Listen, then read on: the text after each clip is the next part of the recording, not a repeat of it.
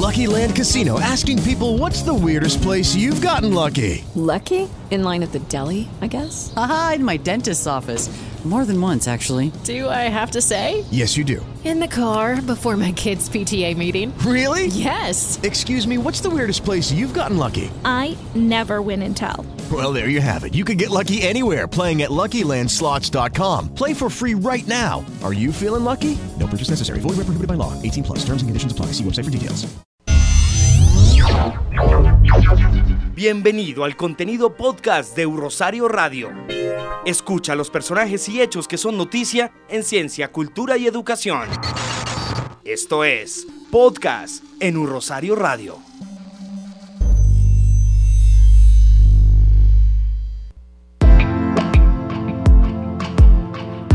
Bienvenidos a los contenidos podcast de U Rosario Radio, siempre con buenas noticias y novedades rosaristas, como el libro La evolución del balance financiero de los hogares bogotanos, un proyecto conjunto de la Facultad de Economía de la Universidad del Rosario y la Secretaría de Planeación del Distrito.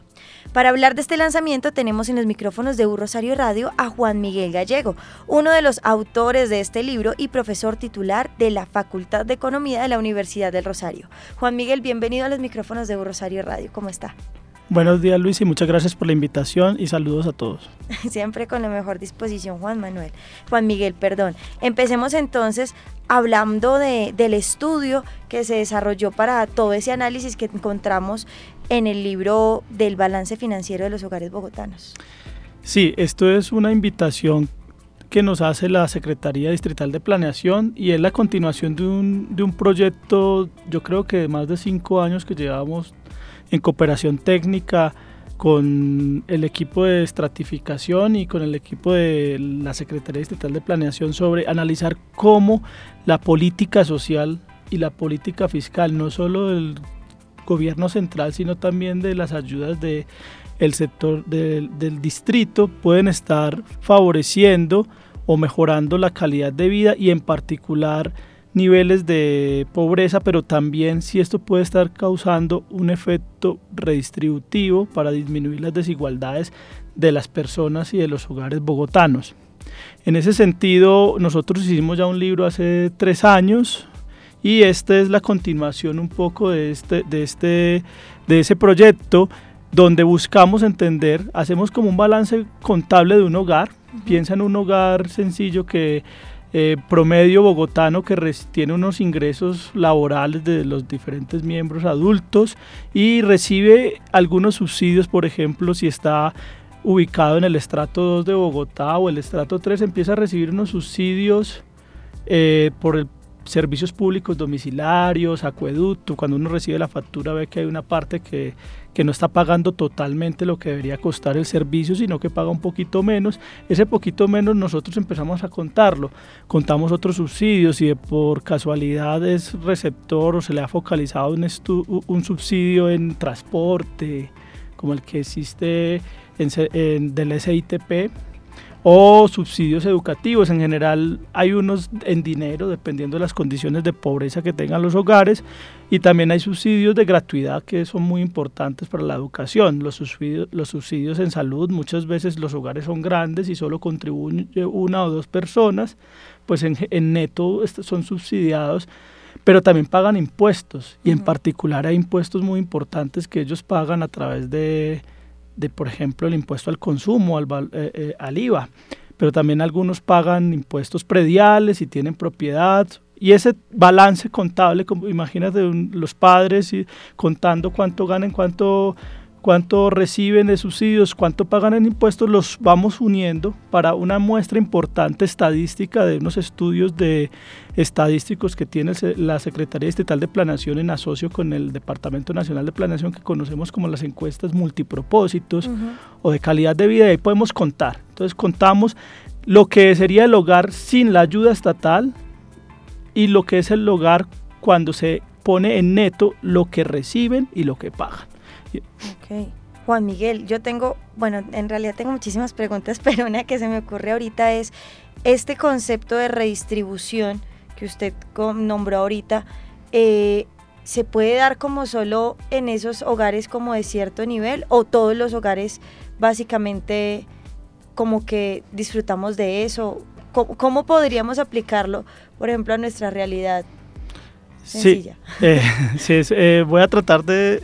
Yo, es, un, es una la política redistributiva vamos a poner en dos componentes. Usted puede mejorar la situación de, de desigualdad en el ingreso. Piensa en hogares que ganan mucho y tienen muchos ingresos comparados con aquellos que son muy pobres y tienen pocos ingresos. La idea es cómo el Estado nacional y el distrito pueden mejorar esa distribución o esa ubicación de los diferentes ingresos. Para eso tienen dos instrumentos grandes que son la política social, que tiene un efecto más de focalización y de mejora de calidad, pero también puede tener un efecto sobre lo que capacidad de pago. Si, si a ti te dan ciertos servicios básicos, pues te liberan presupuesto para comprar otros servicios como alimento o vestido o recreación misma y cultura que quizá no lo podrías tener si no recibes eso. Y los hogares grandes, los ricos, pues también están afectados por la, este concepto de redistribución porque pues desde ellos que podemos encontrar la forma de financiar gran parte de estos, de estos servicios. Entonces, si los de arriba no contribuyen o contribuyen muy poco, pues vamos a tener poco dinero para poder redistribuirse a los de abajo que lo necesitan. Con un concepto de, de, no distorsionar mucho el comportamiento de los hogares, o sea, que tú no tengas hogares que se acostumbren solo a recibir, sino que sepan que esto es una liberación de un presupuesto que no tenían para poder tomar y, tener eh, acceso a ciertas condiciones de cultura, de aprendizaje, de mejora de capital humano, arreglos de la vivienda que, no, que en otro caso no podrían tener. Entonces, si lo miras como un conjunto, ese es el objeto del libro, por eso se llama un balance. Sí. Un balance no solo a nivel de hogar, sino de toda la ciudad y en este caso, que es lo más interesante comparado a los estudios anteriores, en toda la región de la sabana de Bogotá y Cundinamarca. Entonces ahí también tenemos municipios que les hacemos el mismo, el mismo estudio. Yo siento que esto es uno de los estudios más completos. Hay estudios internacionales que aplican esta metodología que se llama análisis de incidencia. Pero nosotros tenemos la suerte en Bogotá de que tenemos una información muy rica que nos permite mezclar muy bien la información que viene en las encuestas, esas que a veces reciben muchos hogares a través del, del Departamento Administrativo Nacional de Estadísticas, el DANE, pero también podemos mezclarla con información muy detallada de impuestos distritales y de pagos de impuestos nacionales.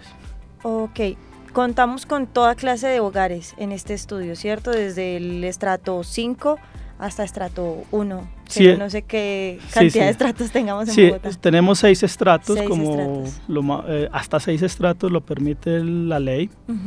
Eh, nosotros en Bogotá somos, pues por casi todas, muchas ciudades, las ciudades grandes lo tienen, pero nosotros contamos con los seis estratos. Tenemos una representatividad por estrato, o sea que es como si estuviéramos considerando cómo, se, cómo sería un hogar cualquiera en el estrato 1 Además tenemos todas las localidades urbanas, no tenemos la parte rural de Bogotá. Para el próximo eh, estudio que se está en campo en este momento, la Secretaría Distrital de Planeación implementó lo que sería la encuesta multipropósito con enfoque rural, o sea que va a incluir su mapa, la parte de Chapinero rural y el norte. En este caso no lo tenemos, pero tenemos las 19 localidades de Bogotá representadas en este estudio más los, los seis estratos. O sea que usted sí puede comparar el estrato 1, cómo ha mejorado o no, dependiendo de la acción del Estado. Claro cómo, y hace una especie de comparativo. Imagínense el hogar como si no hubiera estado, o sea, ellos solitos sobreviviendo con lo que pueden, y eso es lo que nosotros comparamos, es lo que llamamos el análisis redistributivo y el análisis de condiciones de vida, y está en el libro. Entonces eso lo hace muy completo, muy interesante, y hace un estudio bastante útil para el diseño de política pública. Y el libro tiene un ingrediente adicional que ahora está yo creo que muy, muy fuerte, y es que también nos permite entender, porque como nos permite comparar Bogotá y los municipios de la sabana con Cundinamarca, nos permite ver el efecto, el potencial que tienen las grandes urbes como Bogotá y las otras grandes ciudades en Colombia para mejorar la redistribución del ingreso. Nos queda faltando el componente rural, yo creo que hay un tema muy grueso a nivel nacional de cómo reducimos el, el, el, problema de desigualdad en las áreas rurales, pero podemos encontrar aquí ideas cómo podemos hacer desde, la, desde las grandes urbes para mejorar la calidad de vida de los colombianos, mejorar la, la, distribución del ingreso. Creo que Colombia tiene una deuda sustancial en términos de desigualdad. Somos un país aún muy, muy desigual. Estamos reduciéndolo, sí. pero todavía nos, Nos falta. falta. mucho. Claro. Otra preguntita así como suelta. Este libro es para todos, o sea, puedo leerlo yo como economista y puedo leerlo como un papá eh, en, la, en la casa que dice, no, quiero mejorar las finanzas de mi hogar. ¿Es para todos o es más bien como con ciertos temitas ahí? Tiene, tiene una audiencia... eh, ¿Selectiva? eh, no muy selectiva, pero sí tiene una audiencia más hacia, digamos, eh, los diseñadores de política pública.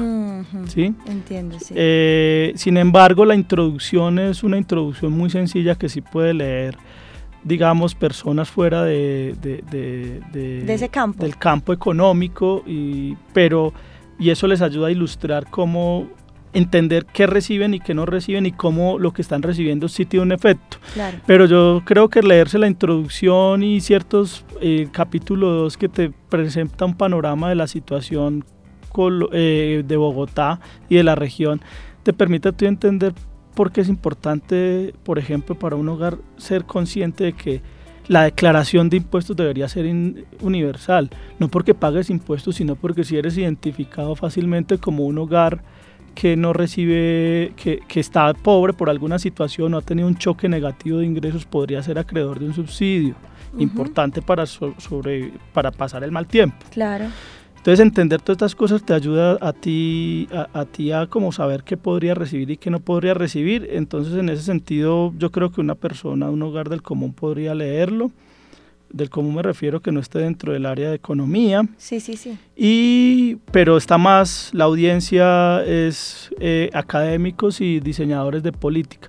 Hay al final un capítulo que sí es muy técnico, que es más dentro de, de una necesidad para poder entender estas dinámicas regionales, cómo Bogotá atrae o expulsa ciertas dinámicas entre hogares que están de municipios cercanos, que digamos que es un poco técnico y ahí de pronto costaría, pero el resto es más o Pero el resto sencillo. se pregunta, si no se entiende se pregunta. Lo Sí. importante es poder aprovechar esta clase de, de cosas porque yo creo que a muchos nos falta como ilustrarnos un poco en esta área de economía porque yo no entiendo muchas cosas de impuestos y creo que me vendría bien leerme Sí, par cositas invitada. de ahí. Ay, muchas gracias. Ahora sí quiero hacerle que nos dé cinco tips para una buena economía en, en el hogar.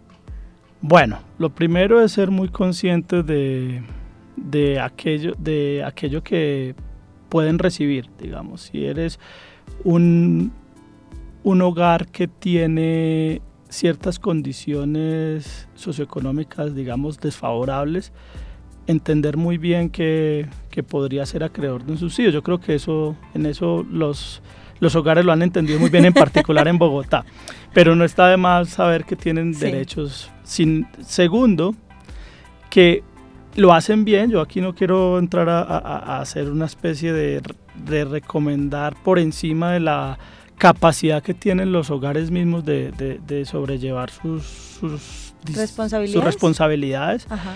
Pero esa liberación de presupuesto implícito que está cuando tú estás subsidiado en la educación, cuando tratas de invertirlo en, digamos, en mejor alimentación o mejores condiciones de capital humano, es importante. Entonces yo, yo creo que hay que entender muy bien, ok, si recibo un subsidio, ¿cómo libero eficientemente mis, ¿Cómo mi presupuesto? ¿Cómo lo invierto bien?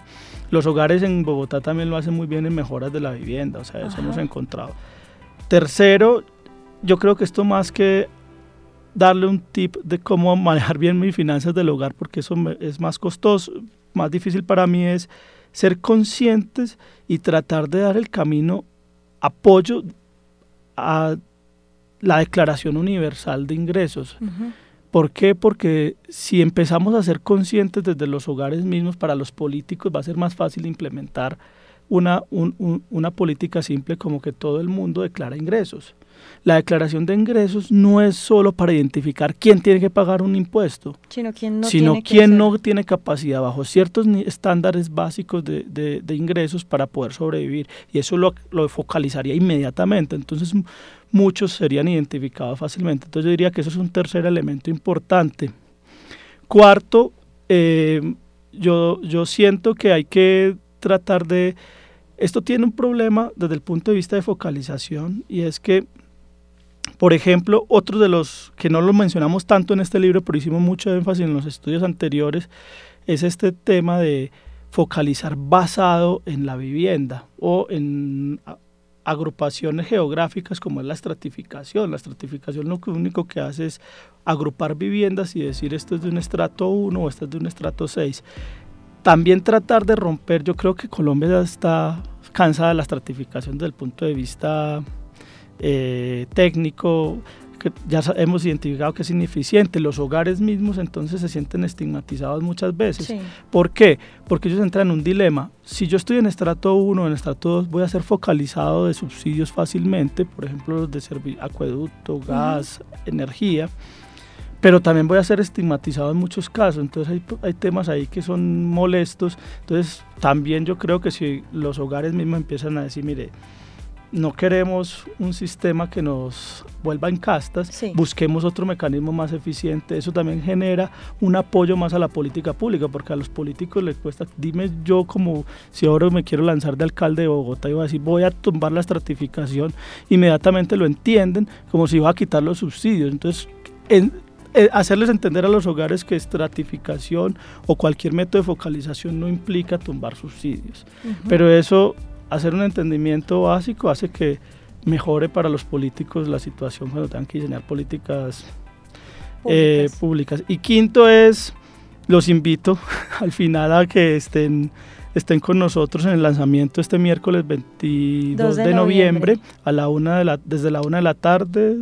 Sí, señor. Estamos organizando pues eh, y estaremos en el Jockey, en el Jockey Club. En el Jockey Club, que es un lugar hermoso para visitar. Muy bonito. Y, y, ahí entenderemos muchas más cosas, o sea que permítanos que los académicos también tratemos de ilustrar lo que pensamos con mucho cuidado y que estamos buscando para, yo creo, construir y poner nuestro grano de arena en la mejora de las situaciones y condiciones de vida de Colombia, en este caso Bogotá y la región. Completamente de acuerdo, Juan Miguel. Muchísimas gracias por acompañarnos en los micrófonos de Rosario Radio, por compartir esta propuesta tan chévere que es este libro que yo creo que a muchos nos vendría bastante bien leerlo porque creo que necesitamos asesoría en ese aspecto. Entonces, internauta, aproveche usted también esta clase de espacios que nos da la universidad, porque la academia definitivamente tiene que dialogar con nuestra realidad y así tratar de mejorarla. Juan Miguel, muchas gracias. Muchas gracias a ustedes y todos invitados. Informó para los contenidos podcast de Rosario Radio, Luisa Franco. Esto es Podcast en Un Rosario Radio.